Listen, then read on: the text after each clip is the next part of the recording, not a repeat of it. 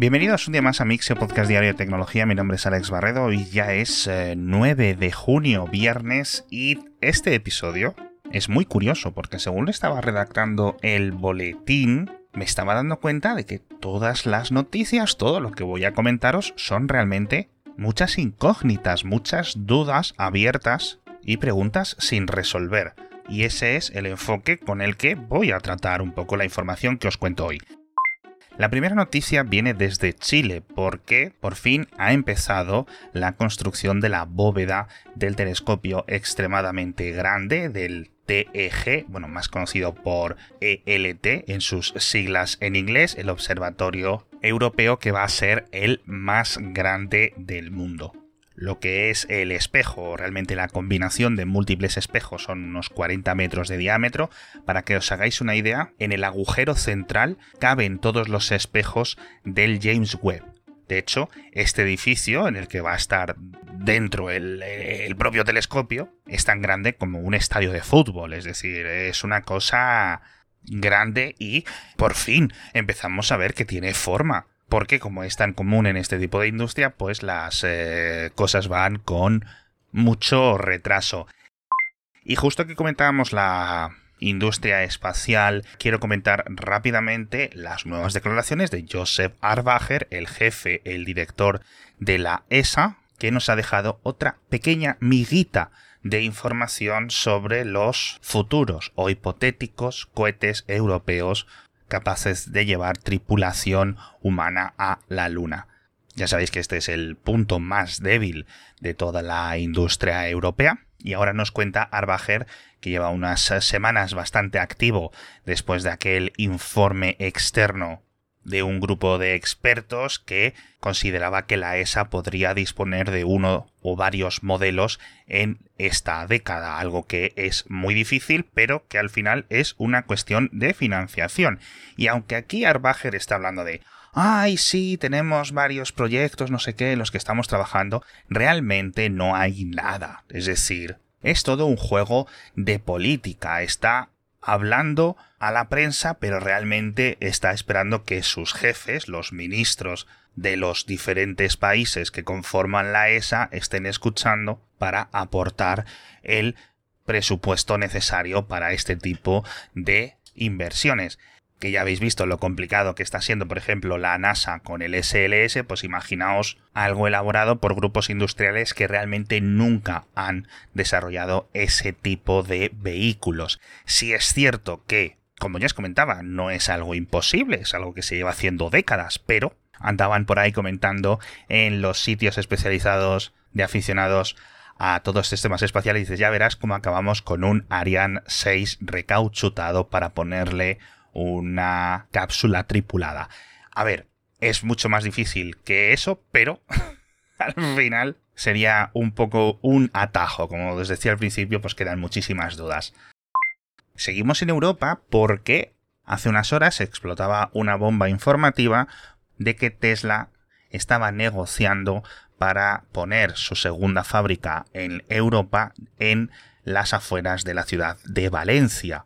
Esto comenzó con reportes de la prensa local, luego la prensa nacional, prensa económica, incluso estaba leyendo hace poco un informe de Reuters al respecto y todos parecen compartir los mismos detalles de que han estado diversos ejecutivos de la compañía recientemente, no sabemos si esta semana o hace cuánto, visitando los hipotéticos terrenos, y que ha habido negociaciones con sigilo en secreto con las autoridades locales y nacionales.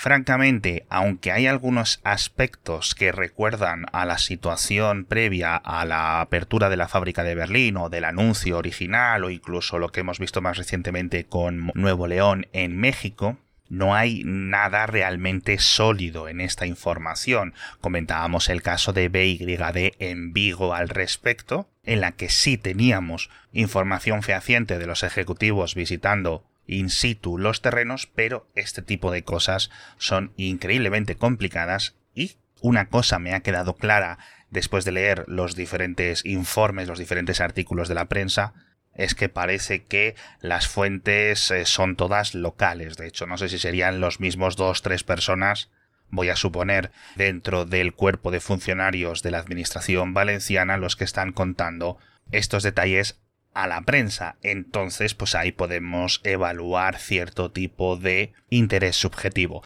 En fin, que sea lo que sea, a lo mejor lo anuncian la semana que viene, o a lo mejor no se anuncia nunca, o a lo mejor lo anuncian en unos meses. Así que hasta que no se confirme, pues no hay mucho más que decir. De todas formas, que Tesla instale una fábrica en Valencia no significa que vaya a ser de coches. Ya sabéis que la compañía cada vez está más extendida en negocios de energía y podría ser una fábrica de baterías, podría ser una fábrica de paneles solares, podría ser un centro de distribución, etc. Al final, incluso supongo que podría ser algo mixto, como que parece que va a ser el proyecto de México o el proyecto de Texas. Por último, por cerrar este tema, hablan casi todos los titulares de una posible inversión de 4.000, 5.000 millones de euros, lo cual ni es mucho ni es poco y no sabríamos pues qué parte está aportada por subvenciones y ayudas. Y ahora quiero pediros un pequeño favor. Quiero que escuchéis o veáis el nuevo episodio de Cupertino. Ya sabéis que en este podcast que hacemos todas las semanas Matías Zavia y yo hablando sobre Apple, con mucha información, también con mucho humor, etc. En esta semana nos han acompañado dos amigos del programa, tanto José Saez Merino como Ángel Jiménez, que estuvo en la presentación de las Vision Pro de Apple y las pudo probar y nos lo ha venido a contar todas las sensaciones y le hemos hecho 200.000 preguntas. Los episodios de Cupertino normalmente duran 30-40 minutos y en este casi nos fuimos a las 2 horas. No dejamos nada en el tintero y creo, francamente, que quedó un episodio muy, muy, muy, muy bueno. Porque tengáis la preconcepción que sea de este producto, yo creo que no podemos negar que es muy interesante y muy diferente a lo que hay ahora mismo en el mercado. Así que a nivel tecnológico es una golosina. Ya sabéis, podéis escuchar Cupertino en vuestra aplicación de podcast o si queréis ver el vídeo, lo hemos publicado tanto en YouTube como en Spotify, donde podemos subir los vídeos de los episodios.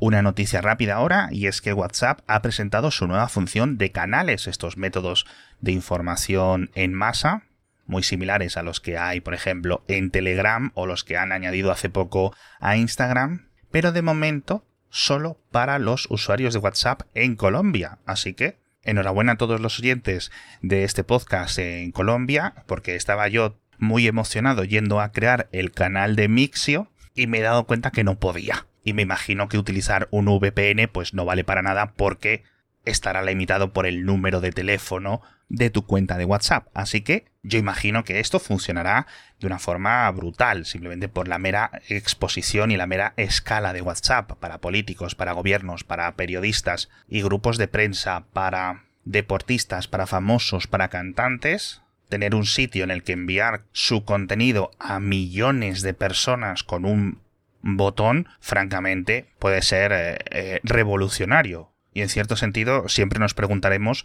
cómo es que WhatsApp no lo ha lanzado antes.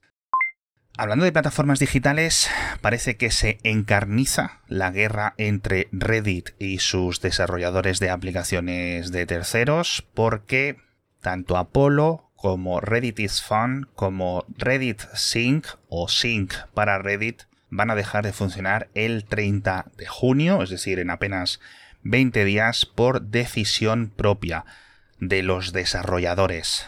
Consideran que las nuevas condiciones que les impone Reddit a nivel financiero no son sostenibles, así que si usáis esas aplicaciones, a partir del 1 de julio ya no funcionarán. Si habéis pagado por estas apps para vuestros teléfonos móviles, seguramente podáis pedir algún tipo de reembolso como se hizo hace unos meses cuando pasó algo muy parecido con las aplicaciones de terceros de Twitter. Pero bueno, aquí el caso, ya digo, muy similar, me da mucha pena. Eh, acabo de mirar antes mi perfil de Reddit y ya llevo 18 años registrado. La verdad que me registré muy pronto y desde 2013 uso una aplicación que está perenne en mis teléfonos móviles, tanto los iPhone como los Android, que se llama Bacon Reader que es una aplicación que no es la mejor, pero oye, me acostumbré a utilizarla hace muchísimos años y si desaparece, que sus desarrolladores no han dicho nada, pues seguramente ahí se acabe mi relación con Reddit, al menos en el teléfono móvil, que es donde más estoy.